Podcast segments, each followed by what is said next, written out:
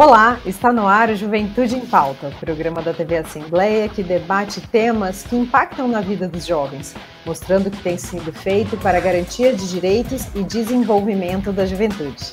Eu sou Fernanda Kintner e hoje estamos com as presenças do subsecretário de Estado de Políticas Públicas para a Juventude, o Ian Leal. Tudo bem, Ian? Prazer falar contigo novamente. Prazer é nosso, agradeço né, seu nome, em nome do nosso presidente casa, o Paulo Corrêa, por esse espaço que vocês sempre dão para a juventude. Muito obrigada. E também estamos com a presença da psicóloga e coordenadora de medidas socioeducativas da Secretaria de Justiça e Segurança Pública de Mato Grosso do Sul, PMS, a Simone Grisolha. Seja bem-vinda, Simone. Obrigada também por aceitar o nosso convite. Eu que agradeço, em nome da nossa superintendente, Tatiana Nassar, né, é, agradecemos a oportunidade. O sistema socioeducativo é uma política que tem uma visibilidade muitas vezes equivocada. É importante ter espaços onde nós possamos estar falando sobre isso, sobre o nosso trabalho, sobre o que nós fazemos, né? Legal. Então, como a Simone já adiantou, hoje o nosso programa vai falar então sobre a atuação do poder público aos jovens que se encontram ou que são egressos do sistema socioeducativo, ou seja, aqueles que estão internados ou já passaram por uma das nove unidades educacionais de internação, as conhecidas como NEIs, aqui no estado. Antes da gente começar esse bate-papo, vamos ver, vamos ver então um vídeo que explica o que o Estatuto da Criança e do Adolescente dispõe sobre a prática de ato infracional. O Estatuto da Criança e do Adolescente, promulgado em 1990, é fruto da luta de movimentos sociais de educadores, especialistas e de uma sociedade preocupada com as condições da infância e da adolescência no Brasil. É com base nele e na Lei 12.594 de 2012, a lei que instituiu o Sistema Nacional de Atendimento Socioeducativo, que adolescentes que cometem algum ato em desacordo com a lei são responsabilizados. Conforme o ECA, em seu artigo 112, a autoridade competente poderá aplicar ao adolescente diversas medidas, entre elas a internação em estabelecimento educacional. Em Mato Grosso do Sul, existem nove unidades de internação. Quatro unidades ficam em Campo Grande, duas masculinas, a UNEI Dom Bosco e a UNEI Provisória Novo Caminho, e ainda a, a Feminina Estrela do Amanhã e a UNEI de Semi-Liberdade chamada Tuiuiu. Em Dourados, há duas unidades, sendo uma masculina e uma feminina. Outras três unidades masculinas existem no estado, sendo uma em Corumbá, outra em Três Lagoas e uma em Ponta Porã. A medida de internação é privativa de liberdade e não é aplicada a crianças, apenas a adolescentes. Essa aplicação é apenas em casos excepcionais. A analista judiciária e professora da Escola Judiciária do TJMS, Ana Maria Cis de Oliveira, explica o assunto. Para entender a medida de internação, é bom a gente se atentar a dois conceitos. O que é o ato infracional? Ato infracional é toda conduta descrita como crime ou contravenção penal na lei, mas praticada por adolescente. E o que é adolescente? Adolescente é toda pessoa que tem de 12 anos completos até 18 anos incompletos. A medida socioeducativa de internação e as outras previstas no ECA, elas podem ser aplicadas a adolescentes ou a jovens antes de completarem 21 anos por seus atos praticados ainda quando adolescentes. A medida de internação é a mais grave de todas, é aquela que é privativa de liberdade. O adolescente fica dentro de uma unidade educacional. Ele pode sair dessa unidade quando completar os 21 anos, ou quando atingir o tempo máximo de medida, que é de 3 anos, ou então quando ele atinge a, os objetivos da medida socioeducativa. Esses objetivos estão ali nos relatórios psicossociais desses adolescentes. Bom, Simone, então vamos começar por você que está atuando aí diretamente com esses adolescentes. É, você pode nos contextualizar quantos adolescentes hoje estão nesse sistema e quantos trabalhador, trabalhadores atuam? É, hoje, por conta da pandemia, nós estamos com um número reduzido. Né? É, a nossa média normal é em torno de 250 adolescentes. É, normal, mês passam pelas unidades. Hoje nós estamos com 154. Certo. E servidores, é pouco menos de 300 ao todo, entre agentes é, e analistas, que são psicólogos, assistentes sociais, entre outros profissionais. Né? Uhum.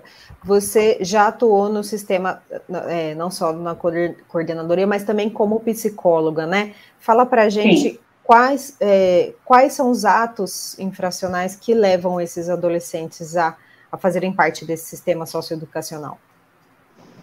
A medida de internação, ela pressupõe, né, pelo próprio Estatuto da Criança e Adolescente, que se, que se tratem de, de, de atos infracionais mais graves, né?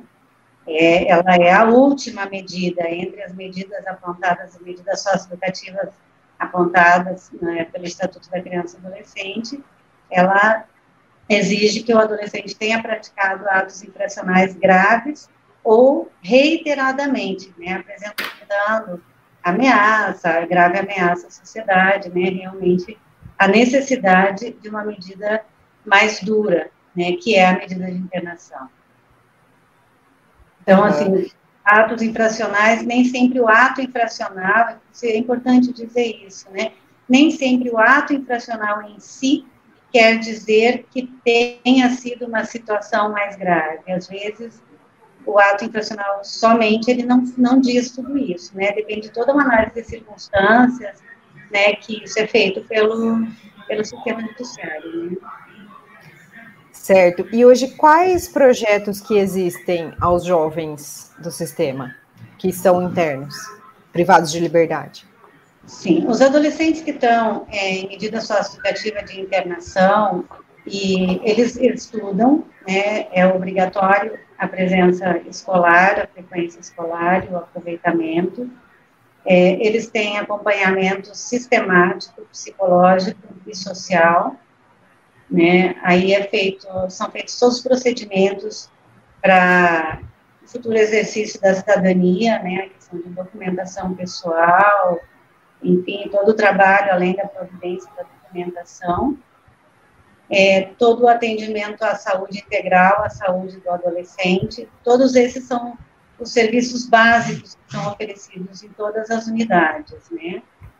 É, e além disso, existem os projetos que aí vão variar de, de cada unidade, de acordo com o público que está sendo atendido e de acordo com as políticas setoriais que estão trabalhando junto conosco.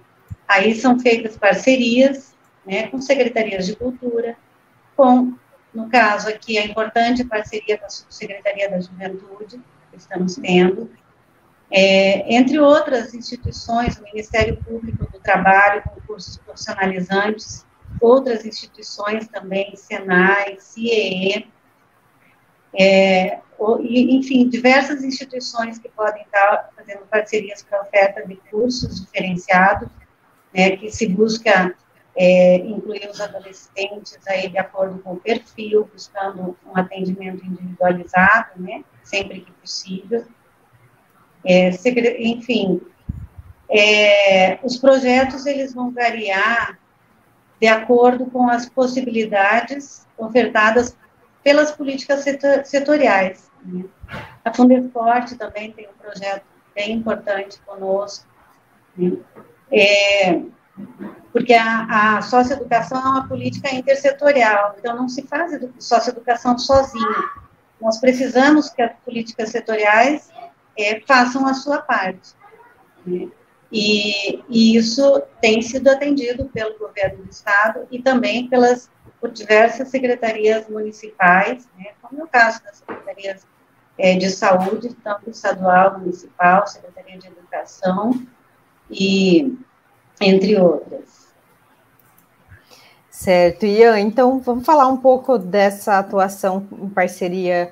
Aí a Subjuve tem esse projeto grande agora para 2022, né? A possibilidade do treinamento desses jovens para o mercado de trabalho. Conta um pouquinho para a gente como que vai ser essa ação. Nesse ano que passou, de 2021, nós durante todo o ano fizemos um trabalho de planejamento com toda a equipe, liderado pela nossa servidora Thelma, que é nossa coordenadora do Centro de Atendimento à Juventude. Inclusive, no final de 2021, no mês de dezembro, fizemos um encontro interinstitucional, Tribunal de Justiça, Ministério Público, Ministério Público do Trabalho, CIE, inclusive o pessoal das UNES também, onde nós estudamos todo o cenário desse jovem, né? E aí nós falamos sobre o, o jovem, como ele está lá dentro, como que ele vai ser recebido aqui fora, porque o que a gente sempre colocou é que não basta a gente tirar o jovem da realidade que ele estava, colocar ele numa, numa medida socioeducativa com restrição de liberdade dentro das UNEIs e depois retornar esse jovem para o mesmo cenário que ele estava. A chance dele voltar a praticar o que ele estava praticando é significativa. Então, nós da subsecretaria, dentro desse planejamento, nesse ano de 2022, estamos implantando o Centro de Atendimento à Juventude. É o nosso público inicial é o jovem que vem das medidas socioeducativas. E quando a gente fala isso, nós estamos falando do jovem que já cumpriu toda a sua é, medida. E aí ele vai poder, de forma voluntária, ser recebido no nosso Centro de Atendimento à Juventude. Obviamente, nós vamos fazer um trabalho é, antes, dentro das UNEIs, uma parceria fantástica que a gente tem com, as, com a Sejusp e com a SAS, onde nós vamos estar falando com esse jovem sobre o que vai ser feito dentro do centro, levando o atendimento, levando palestras, informações, para que depois ele saia das medidas socioeducativas e seja recebido na nossa, no nosso centro de atendimento à juventude, que começa em Campo Grande, e a nossa intenção é, é seguir o planejamento das, da, da SAS, que é futuramente abrir um centro de atendimento à juventude em Dourados, depois Ponta Porã, depois Três Lagoas, depois Corumbá, para que a gente possa receber todo esse público com qualificação, com orientação e dar condições para esse jovem ingressar no mercado de trabalho ou abrir a sua própria empresa. Legal. Essa descentralização aí é importante, né? Visto que temos nove UNEs espalhadas aí pelo estado. Vamos fazer um breve intervalo. O Juventude em Pauta volta já já. É um programa da TV Assembleia realizado em parceria com a Secretaria de Cidadania e Cultura de Governo do Estado do Mato Grosso do Sul.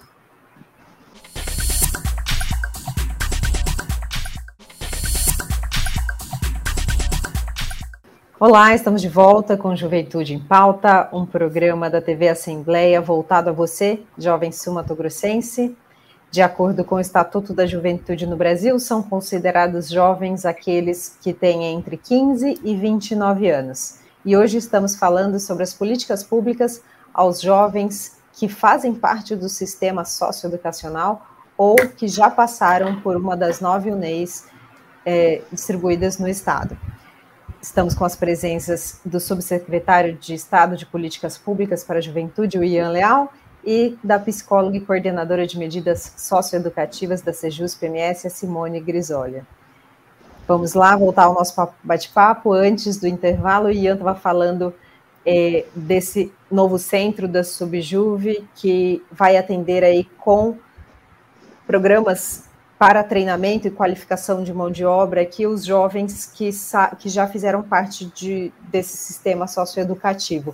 Eu gostei muito do que você falou, essa qualificação, então, é, para mão de obra seria um foco, mas também existe o treinamento para quem tem aquela perspectiva de ser empreendedor? Exatamente. Né? A gente já sabe é, que dentro das, de algumas UNEs já existe a qualificação desse jovem para o mercado de trabalho. Né? O que a gente quer ampliar, é, abrir o leque né, desse jovem. E aí nós temos também a vertente do empreendedorismo. Né?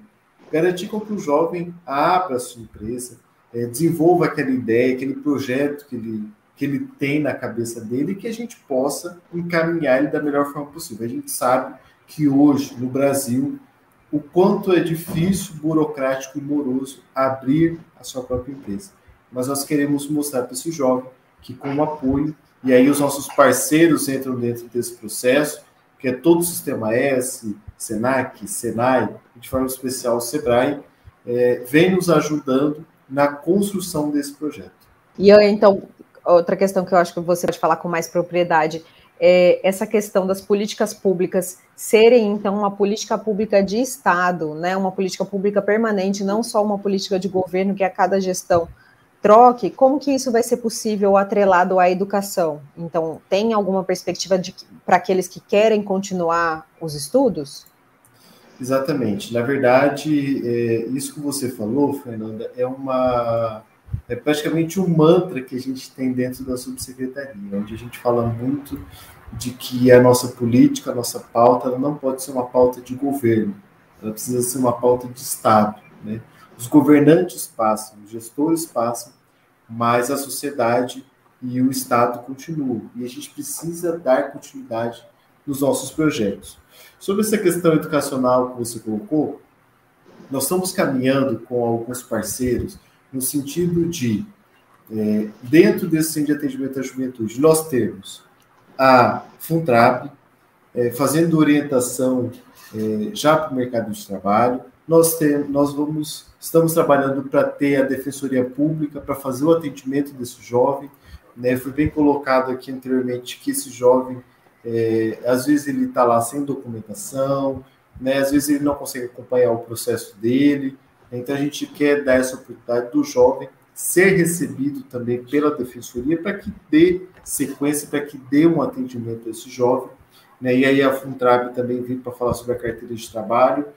E é, a gente está caminhando para a gente ter uma ação junto da Secretaria de Educação e a secretária Cecília, grande parceira nossa, aonde nós vamos ter um trabalho junto com a central de matrícula, ou seja, garantir com que esse jovem saia das medidas socioeducativas e já ingresse nas escolas regulares da rede estadual de ensino. Bom, Simone, vamos falar contigo então. É, o mercado de trabalho, o primeiro emprego para para o jovem como um todo já é difícil sem ter uhum. passado por uma das UNEs, né? Me fale então um pouco dessa sua experiência, do que você vê ao longo desses anos trabalhando aí, como que tem sido é, para os egressos? Então, é, eu acho que esse, esse Centro da Juventude é, é, uma, é uma ideia fantástica, super necessária, porque ele vem atender uma demanda que nós temos, né? os meninos, as meninas saem das unidades e têm muita dificuldade de entrar no mercado de trabalho é, e quando conseguem, geralmente acabam entrando no mercado informal, né? E, e não é isso que a gente precisa, a gente precisa que eles realmente consigam se inserir. Né? Eles vêm de um processo de exclusão é, de longa data, né? Se nós formos olhar na vida pregressa, desses meninos, dessas meninas, é, a exclusão é uma marca na vida deles. Então, eles saírem né, de um processo de ressocialização é, e não conseguir se inserir no mercado de trabalho, ou se conseguirem, eles conseguirem isso no mercado informal, é, não dá a, a, inclusão que é necessária, né, não oportuniza. E eles acabam retornando, porque né, precisam sobreviver. Então, é, é extremamente importante é, esse acompanhamento pós o cumprimento da medida. A medida socioeducativa, como eu falei antes, não se faz sozinho, nem durante e nem depois. É preciso que haja esse suporte, né? E esse Centro da Juventude, ele está trazendo, né, nos seus alicerces, né, desde o planejamento que tem sido feito em conjunto, é muito importante atender essa demanda. Acreditamos que vamos ter mais sucesso né, no, com os adolescentes egressos a partir desse atendimento e encaminhamento para o mercado de trabalho, né? Não só a capacitação, a qualificação, mas a, a própria, o próprio encaminhamento para o mercado de trabalho, né? Juntamente com a Contrab, enfim, né, os outros mecanismos. Fica aí o recado, então, a você que é empresário, né, Grossense, que esteja no, nos assistindo, para dar uma oportunidade, né, para quem já cumpriu o que a justiça determinou e que só precisa, às vezes, de uma oportunidade, né?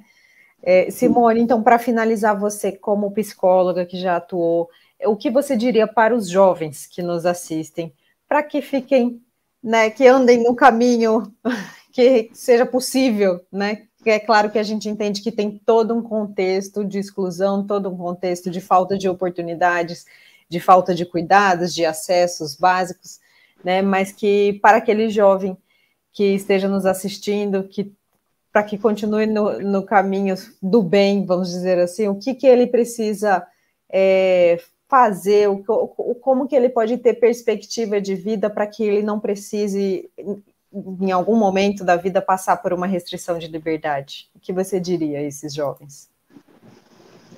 Que ele tem potencial, ele precisa é, encontrar as forças dentro, dentro dele mesmo, o apoio familiar é fundamental, né? Eu acho que ele contar com a sua família, acreditar na sua família, né? E no suporte que ele pode buscar na comunidade. Muitas vezes, é, talvez, acredito que é, eles não consigam acessar, mas existem políticas que podem atendê-los, né? Desde assistência social a própria questão da escola, né? A dificuldade escolar, o abandono escolar é uma característica e ele acontece por várias razões. É preciso que esse jovem acredite que ele pode, sim, que ele é capaz de superar essas dificuldades e que ele não está sozinho, né? Ele tem com quem contar, né? Tem que buscar. As políticas muitas vezes não não os alcançam. É, nós precisamos nos fortalecer e nos unir mais para alcançar todos eles, né? Não somente na juventude, mas antes, na, na, na própria infância. Temos mecanismos de proteção, mas ainda são ainda não são suficientes, né, para estar tá incluindo, promovendo a inclusão de todos.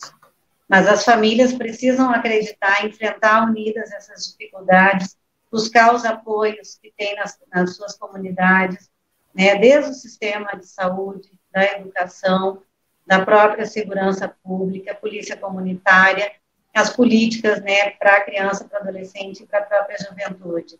Tem muita coisa, mas às vezes não se tem conhecimento, ou às vezes não se alcançam, né? É preciso acreditar nas crianças, é preciso acreditar nos nossos adolescentes, nos nossos jovens. Exatamente. E aqui na TV Assembleia a gente abre esse espaço, né, para informar você que nos assiste que é possível, que tem essas possibilidades e que um, um mundo de oportunidades vão se abrir aí, conforme o Ian disse, pela secretaria e eu, a Simone aqui pela Sejusp continuando esse é, louvável trabalho com os nossos jovens. Muito obrigada pela participação de vocês. Ian, obrigada por atender nosso convite.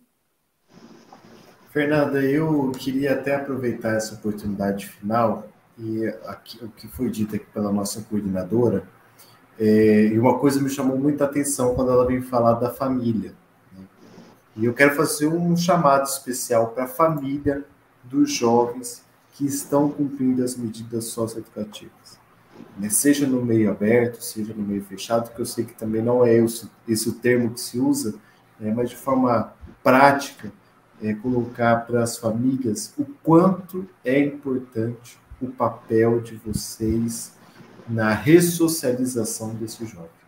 É muito significativo, é muito importante. Às vezes a família deixar de lado, às vezes a família não se fazer presente, né? é, isso piora todo um cenário, né? Então, assim, reforçar esse convite, é, família, tentem estar perto, tentem acompanhar, tentem se fazer presentes e podem contar não só com a Subsecretaria de Juventude, mas com todo o governo do Estado, no que a gente puder dar de apoio a essas famílias, desses jovens, nós vamos dar. Mas nós precisamos também que as famílias façam a sua participação dentro desse processo de socialização.